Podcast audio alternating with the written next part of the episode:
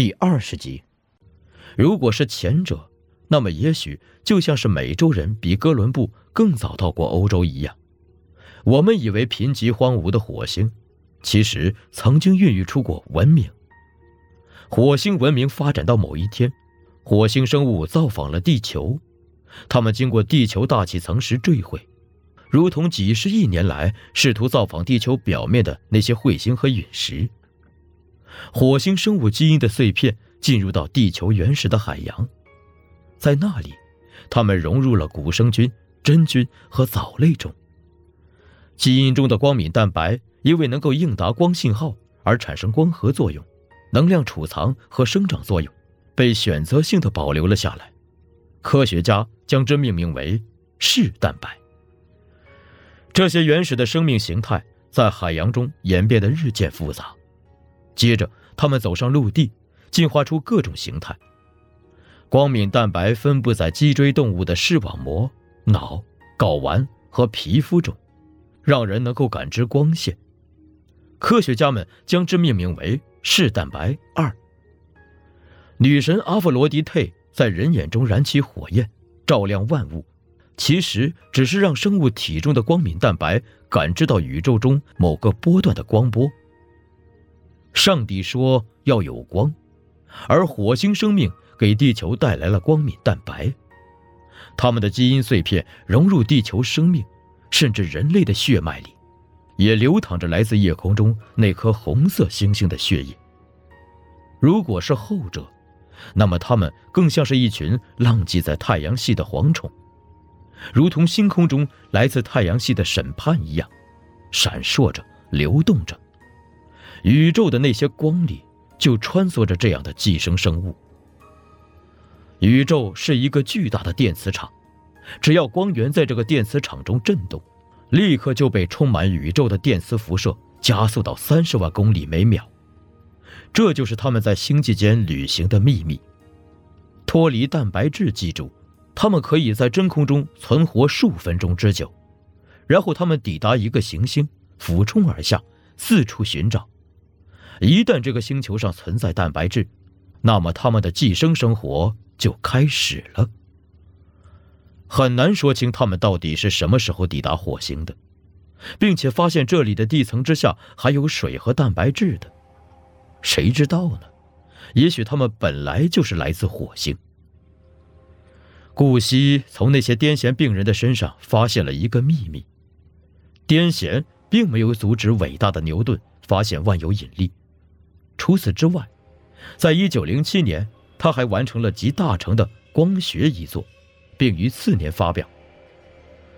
陀思妥耶夫斯基九岁第一次癫痫发作，在一八六八年完成了以拿破仑和沙俄卫国战争为背景的《白痴》。拿破仑本人也是一位癫痫患者。刘易斯·卡罗尔的第一本日记是从一八五三年开始的，然而这本日记在他死后却失踪了。文森特·梵高，1880年春游奎姆，住在当地的一户矿工家中。他突然开始走上了绘画创作的道路。也许就是在那里，他遭到了虫子感染，而他的身体也从1883年开始每况愈下。1883年是梵高画作的一个分界点。冷湖地中四井井喷的一年是1958年。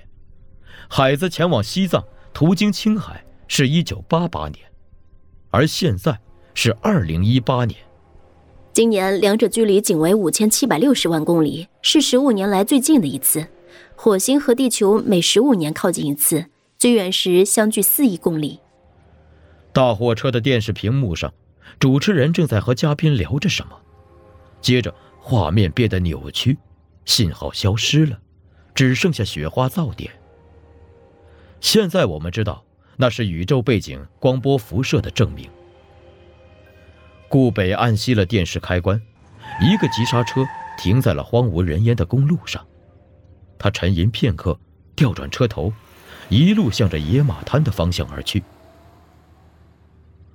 火星和地球每十五年靠近一次，最远时相距四亿公里。当地球和火星运行到各自轨道的远端时，从地球到火星，即使以光速飞行，也需要近四个小时。而今年，两者距离最近，仅需一百九十二秒，不到四分钟。顾惜回想起在吉普车的电台里收听到的内容：一七零三，一八五三，一八六八，一八八三，一九五八，一九八八，二零一八。他们之间相差的年份，正好都是十五的整数倍。他对照着那张记录了从一八九九到二零一八年火星运行轨迹的表格。发现这些年份都正好是火星距离地球最近的年份，不到四分钟，对于那些可以在真空中存活数分钟的寄生生物来说，足够了。它们就像是亚马逊雨林树冠上从僵尸蚂蚁头顶菌丝喷射出的孢子，从火星飞向地球。不过，这种孢子拥有宇宙间其他寄生生物无法比拟的速度。每秒三十万公里。天文台监测到的，是他们进入地球大气时发出的切伦科夫辐射。数以亿计的孢子以高能粒子的形态穿越地球大气，没有损耗掉的那些，则开始在陆地和海洋中寻找理想的宿主。充满生命的地球就像是一颗诱人的培养皿，培养着供这些寄生生物寄生的蛋白质。每隔十五年一次轮回。周洋在天文台值班室一台没有连接外网的电脑上，噼里啪啦地编写着一段指令。终止一个计次循环，是他写过无数遍的代码。他的代码总是很简洁。设置条件为真时，可以从任何一个语句后面直接退出循环。只是在搞清楚真相之前。他不知道设置什么条件为真。现在，他要做的就是把这个针藏在代码里。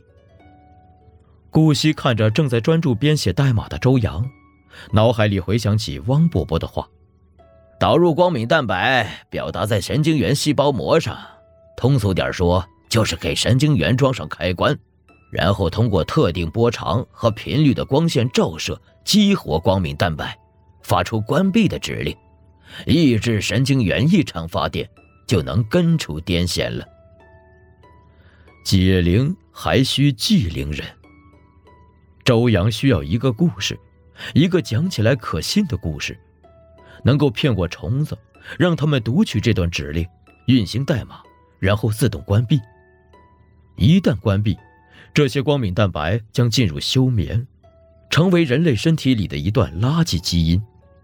我们身体里有如此之多的垃圾基因，有的来自上古病毒，有的来自未知历史，有的人们甚至对他们的由来一无所知。至少这一次，我们知道这段垃圾基因来自火星。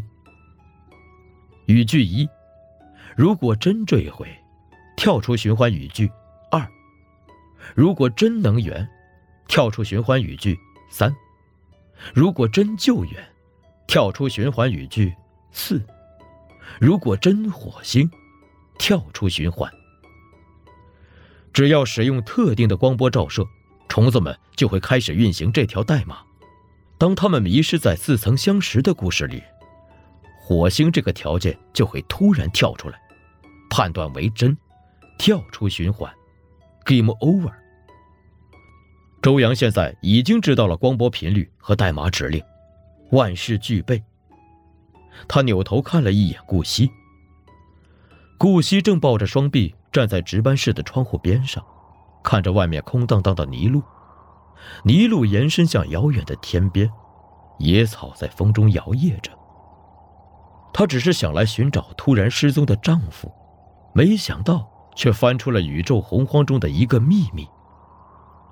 周阳走到顾惜身边，轻声说：“都弄好了。”顾惜回过头来，他故作轻松的问：“人家天文台可是国家单位，凭什么相信你个程序员呀？”周阳笑笑，不置可否，以字条上写的同样的频率发射他写的这段代码，这段光波辐射会从中国青海的德令哈，穿过大气层，射向宇宙深处。在光波所及之处，虫子都会纷纷的进入休眠。接下来怎么办？顾惜问。接下来，周阳说：“回家呀。”顾惜看了看周阳，笑了。作为一个有知识、有文化的已婚妇女，她才不关心什么百战天虫、宇宙奥义呢。她来青海找丈夫，丈夫找到了，现在。是该一起回家了。